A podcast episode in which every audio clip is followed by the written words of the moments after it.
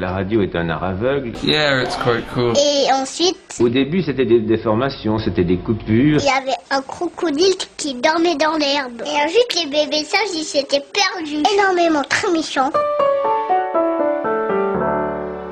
Bonjour et bienvenue dans une nouvelle édition des interviews d'Éric Cooper. Je vais vous livrer un petit secret à propos de notre invité. Le 16 rue de la Loi n'a presque pas de secret pour lui. Notre invité, la personne que j'interviewe aujourd'hui, c'est Mark Heiskens. Il fut dans les années 80 Premier ministre belge.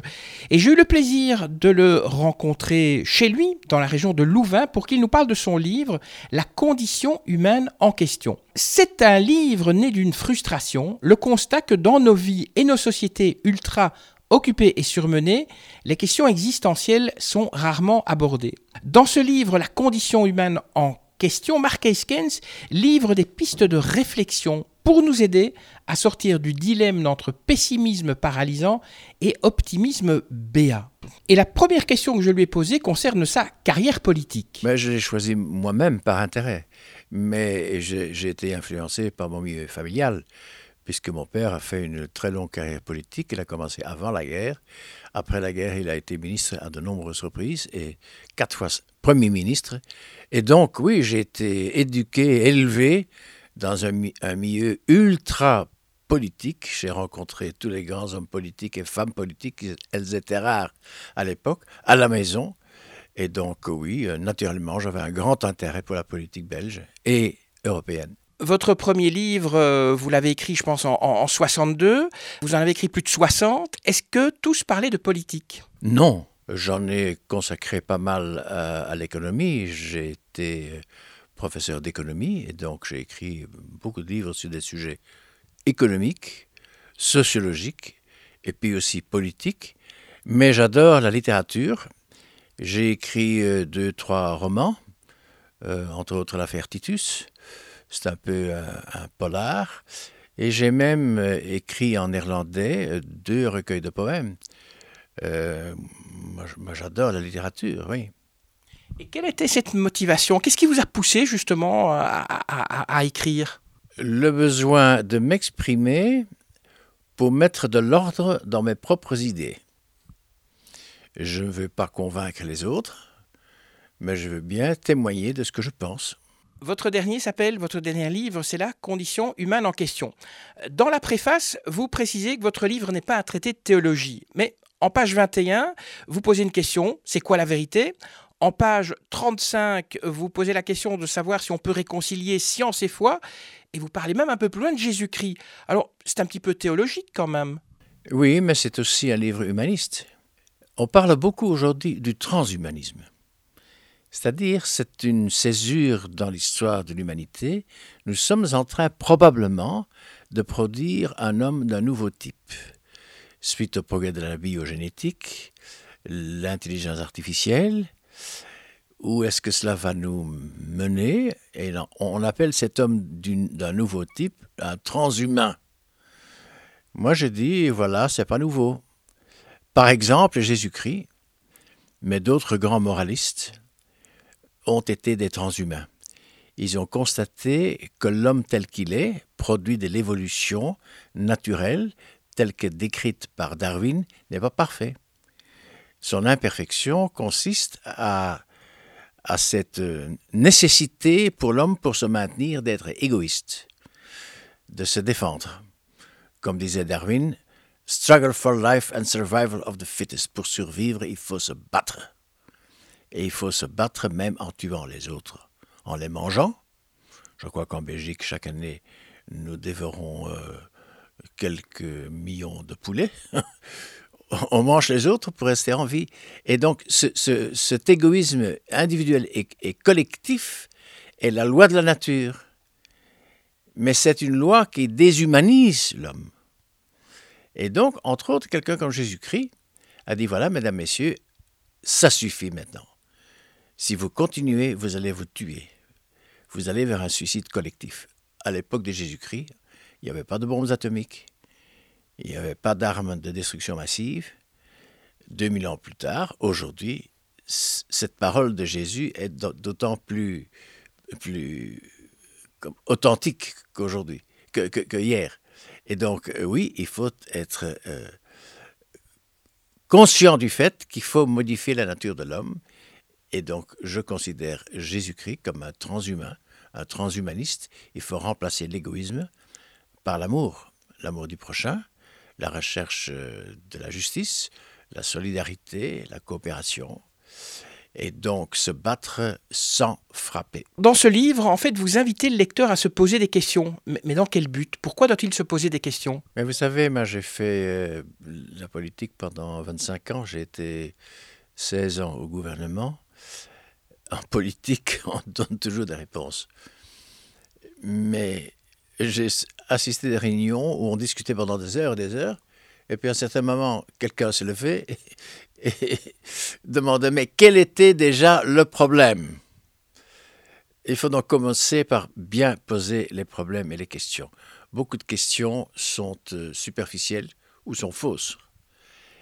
Et en posant les vraies questions, on donne implicitement parfois déjà les réponses. Et puis, ce livre est la conséquence aussi de ma, frustration. Euh, les questions essentielles sont très rarement posées.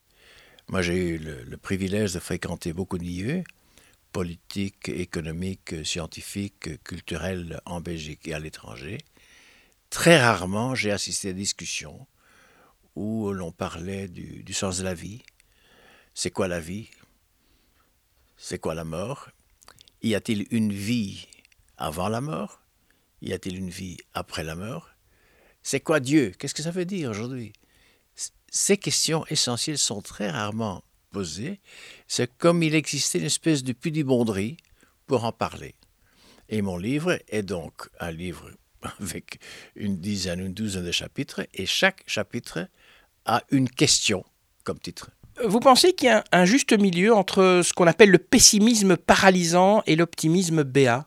Un juste milieu, euh, je crois qu'une une attitude euh, fondamentalement différente est possible. Euh, l'optimisme est un peu béat, un peu naïf.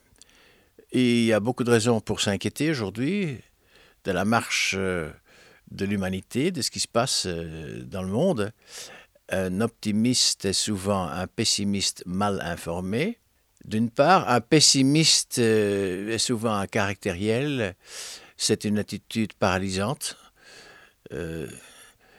déconstructive, non, moi je défends euh, le méliorisme, c'est-à-dire la conviction qu'il y a moyen d'améliorer et les hommes et les choses, par des vertus que l'on retrouve entre autres dans le christianisme, dans beaucoup de religions monothéistes, dans le bouddhisme.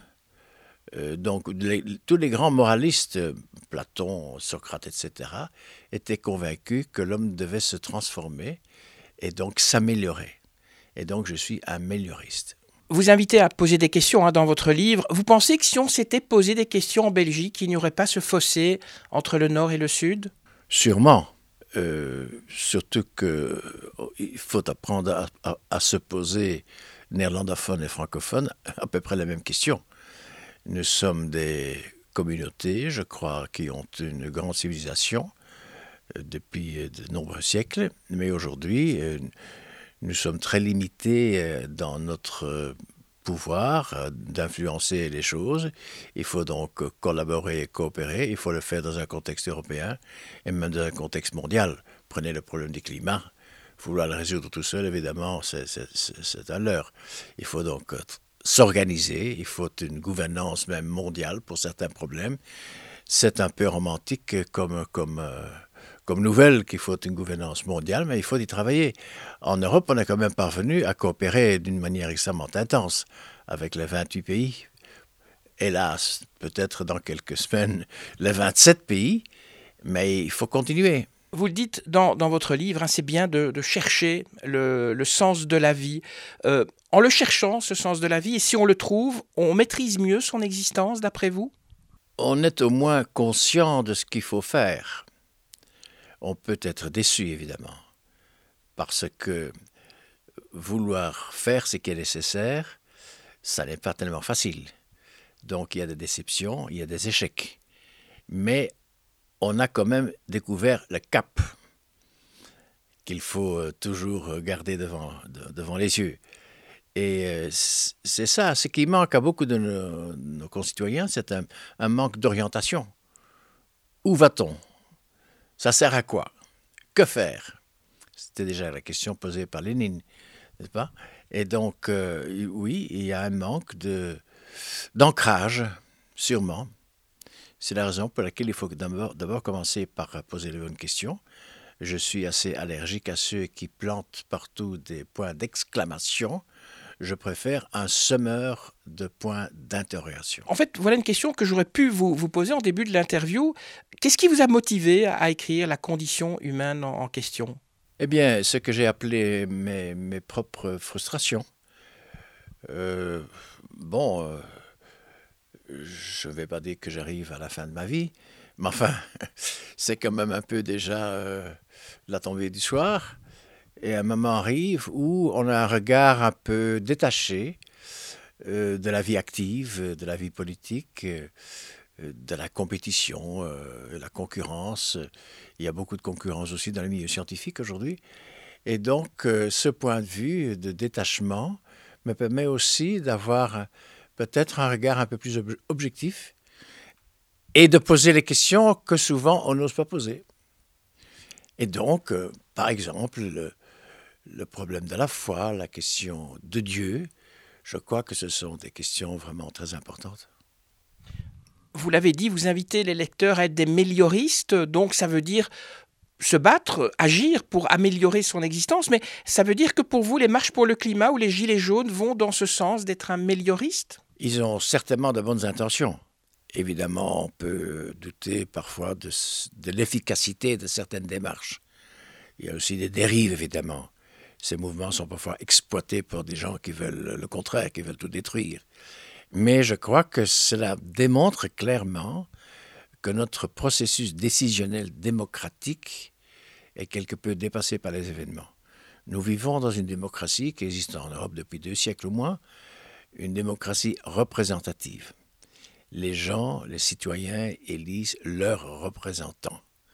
Alors ces représentants se réunissent au Parlement et l'électeur a parfois l'impression que les gens qu'ils ont élus ne tiennent nullement compte de ce qu'ils veulent. Il y a un gouffre entre la décision politique et les souhaits de l'opinion publique. Opinion publique qui est d'ailleurs tirée dans tous les sens par les médias modernes. Il y a une énorme volatilité dans l'opinion publique parce que si on, on surfe, on navigue un peu sur les, différentes toiles qui sont à la disposition de tout le monde, oui, on ne sait plus où se trouve la vérité. on parle beaucoup maintenant, en, le disant en anglais, de fake news, des nouvelles qui sont en fait faussées. Et donc les gens sont très perdus. Comme j'ai dit, il, tout le monde est à la recherche d'un ancrage. Et en politique, évidemment, on est obligé à se cantonner dans le, court-termisme. Il y a des élections tous les 4 ans, tous les 5 ans. Or, les défis fondamentaux sont des défis à long terme. Le climat, l'immigration, le problème de l'énergie, la recherche scientifique fondamentale, le, le cadrage éthique et même l'encadrement éthique de la recherche scientifique le grand défi, c'est de transformer tous les changements qui déferlent sur nous, de les transformer en véritable progrès humain. Et ça, c'est une question éthique fondamentale. Il faut la poser. Il faut donner des réponses. Mais il faut prendre des décisions aujourd'hui qui n'auront des résultats que dans 10 ans, que dans 15 ans, dans 20 ans. Comment convaincre les électeurs de voter pour un parti qui annonce des résultats dans 20 ans Donc, la démocratie aujourd'hui a une difficulté existentielle fondamentale. Et donc là aussi, il faut réfléchir à des solutions. Peut-être que notre système électoral est un peu dépassé par les événements. Moi, je défends depuis plusieurs années euh, une révolution dans le système euh, électoral, le scrutin. Je suis partisan de donner à chaque électeur, non pas une voix, one man, one vote, mais par exemple dix voix qui peut répartir comme il entend sur plusieurs partis. Qu'est-ce que je constate? Beaucoup d'électeurs disent Ah, moi j'ai une préférence pour le parti A. Mais le parti B a aussi des propositions qui sont au fond pas si mal. Eh bien, qu'on permette à ce monsieur ou cette dame de donner par exemple six voix au parti A et quatre voix au parti B. Il dira oui, et le parti C, son programme les indifférent, mais il y a là, sur leur liste quelques personnes qui m'inspirent beaucoup de confiance. Alors, avec ce système de vote à points, on permet à l'électeur de former la coalition gouvernementale du futur. Alors qu'aujourd'hui, l'électeur vote pour un parti, ce parti entre gouvernement, avec en Belgique au moins trois autres partis, et donc ce parti pour lequel vous avez voté ne peut réaliser que 25%, un tiers de son programme. Et l'électeur se trouve roulé dans la farine. Il dit J'ai voté pour ce parti, et il ne fait pas ce qu'il a promis. Mais il ne peut pas faire ce qu'il a promis. Il doit accepter un compromis dans une coalition gouvernementale. Et donc le jeu est faussé. Et ça donne lieu à de grandes frustrations au niveau de, de l'électorat et donc un sentiment de anti-politique. Et c'est ça qui pèse aujourd'hui sur la démocratie moderne. Et au sein de votre parti, ils en pensent quoi justement de donner à un électeur dix voix? Oui, euh, j'en ai déjà discuté, mais euh, il y a une objection évidemment à laquelle il faut réfléchir. On me dit, oui, mais tout ça sonne bien, mais comment l'organiser concrètement? Euh, il, il, faut quand même avoir le résultat rapidement, pas comme dans certains pays africains où ça dure qu'un jour, un mois pour avoir les résultats. Mais je trouve qu'à l'époque digitale dans laquelle nous vivons, ça doit être possible d'organiser cela. Ce n'est pas tellement difficile si on vote par ordinateur de donner à chaque électeur 10 voix. Des questions, on s'en pose déjà. Par exemple, une des grandes questions qu'on se pose aujourd'hui, où va la Belgique? Vous pensez que la Belgique sera encore là dans 25 ans? Oh oui, euh, évidemment, je crois que tous les pays membres de l'Union européenne vont continuer à perdre de leur souveraineté. Les contraintes sont, sont, telles que les pays, même les grands pays, l'Allemagne, la France, ne sont plus capables de résoudre eux-mêmes leurs problèmes. Je trouve que la Belgique est un pays qui a beaucoup d'atouts. Ce que les Belges sous-estiment, tant les Flamands que les Wallons, c'est que Bruxelles est un atout colossal. Avoir dans notre Belgique, qui est un petit pays, la capitale de l'Europe, union de 500 millions d'habitants, euh, une puissance économique quand même très importante, la deuxième dans le monde. Avoir cela en Belgique est un privilège incroyable. Si jamais, à cause de nos propres fautes politiques, on perdait Bruxelles, comme capitale de l'Europe, ce serait pire que l'éclatement d'une bombe atomique au centre du pays, n'est-ce pas? Ne fût-ce que l'immobilier, tous les, bâtiments qui deviendraient euh, disponibles. Et, donc, il faut que l'on reste conscient de ce que l'existence de la Belgique est quelque chose de très important pour tous ses habitants, tant les Belges que les étrangers qui vivent chez nous. Martin Luther King a dit que celui qui accepte le mal sans lutter contre lui, en fait, coopère avec lui. Le méliorisme, d'après vous, c'est aussi lutter contre le mal? Oui. Évidemment, la question est alors de savoir ce que c'est que le mal. Il y a plusieurs mots au pluriel. Il y a d'abord le, le mal qui est la conséquence de l'égoïsme, avec des circonstances atténuantes, n'est-ce pas? Parce que, comme ça a été décrit par Darwin, l'homme est égoïste par nature. Donc, les vertus qui doivent contrecarrer euh, le mal de l'égoïsme, ces vertus sont au fond un peu contre nature. Je les appelle surnaturelles. Et donc, d'une certaine mesure, divines. Ces vertus ne viennent pas de l'homme, elles viennent d'ailleurs.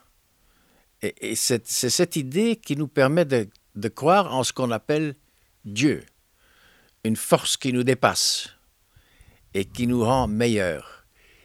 Il faut recréer l'homme. Moi, je lis la Genèse au futur.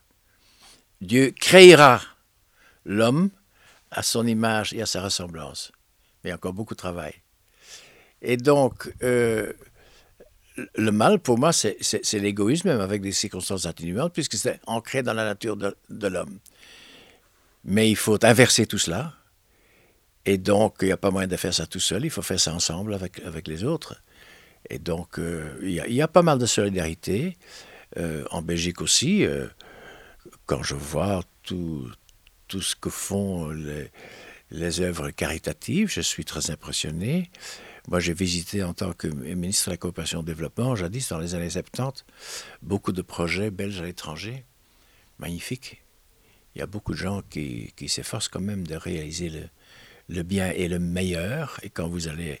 Vous savez, j'ai connu assez bien un, haut dirigeant de l'Église. Alors, euh, il, il me disait Moi, je crois en Dieu, bien entendu, mais j'ai jamais vu Dieu. J'ai dit, Monseigneur, mais c'est épouvantable de mettre toute votre vie, 60 ans, 70 ans, 80 ans, au service de quelqu'un que vous n'avez jamais vu. Comment c'est possible? Il m'a dit, oui, mais je prie, je prie beaucoup. Mais je ne le vois quand même pas. Alors il m'a demandé, est-ce que vous voyez Dieu? Je dis, ah oui, oui, évidemment que je vois Dieu. Il suffit de se promener dans un, dans un hôpital, de voir comment les hommes soignent les autres, les malades la charité dans, beaucoup, beaucoup d'œuvres, c'est ça l'œuvre de Dieu. C'est avec Dieu qu'on essaie d'améliorer l'humanité. Et ça, c'est une forme de, transhumanisme qui est beaucoup plus ancien que le transhumanisme scientifique d'aujourd'hui. Vous terminez votre livre avec cette phrase Mais grande est la bénédiction de croire en l'espérance de plus d'humanité. Le lecteur a fini de lire votre livre, il l'a refermé. Il doit faire quoi? Ben, il doit à lui-même poser les bonnes questions. Peut-être que mon livre peut, peut le mettre sur cette voie, bien que je ne réclame pas le, le, monopole de l'avoir emprunté. Il faut respecter la liberté des gens.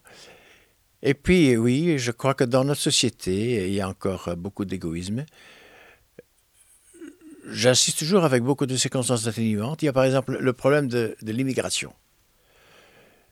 Il est vrai que notre continent européen, qui n'est qu'une petite péninsule, qui euh, s'est accroché au grand continent eurasiatique, n'est pas capable d'accueillir des, centaines ou des millions d'immigrés. C'est un problème global qu'il faut aussi résoudre sur place, euh, en Afrique et dans les pays pauvres euh, asiatiques. Mais quant à l'immigration, je trouve quand même qu'il y a un égoïsme parfois qui frôle la xénophobie, le racisme et l'intolérance. Il y a un manque de compassion. Vous savez, je vais raconter une anecdote que je raconte aussi dans mon livre. J'ai été très impressionné par une visite que j'ai faite à un dispensaire tenu par des Belges au Venezuela, à Caracas, dans euh, les les taudis qui entourent la ville. Euh, ce dispensaire était dirigé par une sœur, une nonnette. Et quand je suis entré, j'ai remarqué qu'elle portait son bras dans un bandage. Et j'ai dit, ma sœur, mais que s'est-il passé? Elle m'a dit, oh, rien, rien, rien, nous allons d'abord visiter le dispensaire. J'ai fait un tour de son petit hôpital. Et puis elle m'a dit, voilà, maintenant je vais vous promener dans le quartier pour lequel je suis responsable ici elle m'a installé dans sa Volkswagen extrêmement branlante. Et puis, euh, bon, elle a mis sa voiture en marche. Et euh, alors, puisqu'elle conduisait d'un bras, son autre bras était immobilisé, je lui ai demandé, mais ma sœur, que s'est-il passé? Eh elle a dit, voilà, hier, j'ai fait le même tour qu'avec vous aujourd'hui. J'avais baissé ma vitre. Et tout d'un coup, un jeune s'est amené il a voulu euh, s'emparer de mon sac à main qui se trouvait à côté de moi. J'ai refusé. Et puis il a sorti un couteau de sa chemise qu'il a planté dans mon bras. Je suis mis à saigner et je me suis mis à hurler. Tellement fort qu'il s'est encouru. Mais je l'avais reconnu. Je savais que c'était quelqu'un du quartier. Et ce matin, avant votre arrivée, je suis allé rendre visite à ses parents qui habite évidemment un, incroyable taudis. Quand je suis entré, ces gens ont mis leurs mains devant leur visage de honte, et le jeune était dans un coin. Alors j'ai dit aux parents, ce que votre fils a fait est évidemment inacceptable, et scandaleux. Mais je ne vais pas déposer plainte, car je sais que la police est corrompue, ça ne sert à rien. Je fais appel à sa conscience. Il doit s'améliorer. il y a des circonstances atténuantes, car moi j'ai été victime de la violence exercée par votre fils contre moi, mais vous êtes victime de la violence exercée par la société ambiante contre vous. Et puis elle a ajouté une phrase qui m'est, qui m'est restée. J'ai appris à me blesser au blessé. Ça, c'est une très belle phrase. Et donc, je crois que nous devons essayer d'apprendre, par exemple, à l'égard des immigrés, on ne quitte pas son pays pour son plaisir, qu'il faut apprendre à se blesser au blessé. Et je crois que c'est là aussi un peu euh, le fondement du message chrétien. Une dernière question, est-ce qu'il y aura un prochain livre après celui-ci? Toujours, hein. Toujours. Je vais arriver euh, au centième, hein. Alors, fait une grande fête, hein. oui, non, j'adore écrire, je suis toujours occupé et je suis bien organisé. J'ai plus de secrétaire ni de secrétariat, mais je parle à mon ordinateur. Je lui dicte. J'ai un système euh, qui s'appelle Dragon, qui, fonctionne très bien. Et donc, euh, oui, j'ai une assez grande facilité pour écrire. Marc Eiskens, merci de m'avoir accueilli chez vous et d'avoir bien sûr répondu à mes questions. Je rappelle le titre de votre ouvrage, La condition humaine en question, paru chez 180 degrés édition. Avant de libérer vos petites oreilles, j'ai trois petites choses à vous demander. La première, si vous avez apprécié cette interview, cliquez sur j'aime. N'oubliez pas aussi de vous abonner pour ne pas manquer la prochaine interview d'Eric Cooper. Et puis, pour finir, laissez un petit commentaire sympa, ça fait toujours plaisir. Merci et à très bientôt sur votre plateforme podcast préférée. Ça y est, c'est fini.